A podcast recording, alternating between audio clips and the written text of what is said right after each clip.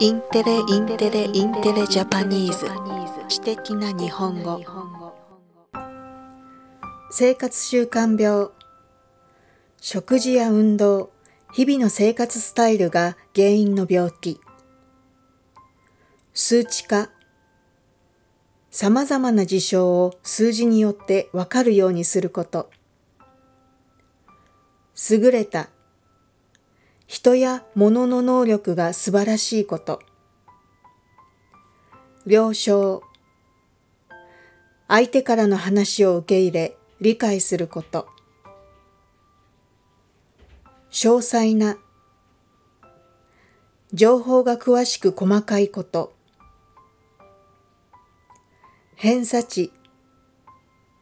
グループのデータのばらつきを表す値。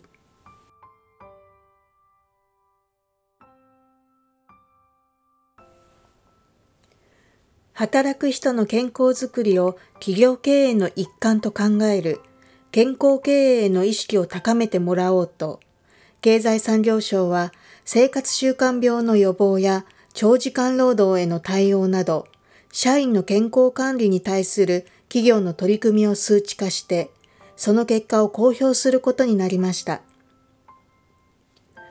経済産業省は企業の健康経営の取り組みを調査し、優れた成果を上げた企業の名前を毎年公表していますが、今年度以降に実施する調査から了承が得られた企業については、詳細な結果をホームページ上で公表することを決めました。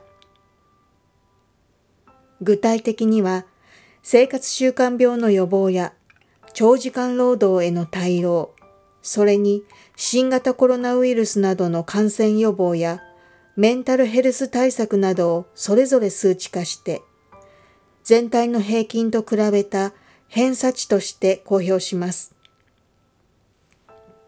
新型コロナウイルスの感染拡大で在宅勤務が増え、社員の健康を管理する重要性が高まっていることから、経済産業省は企業の成績を公開することで、健康経営への意識を高めたいとしています。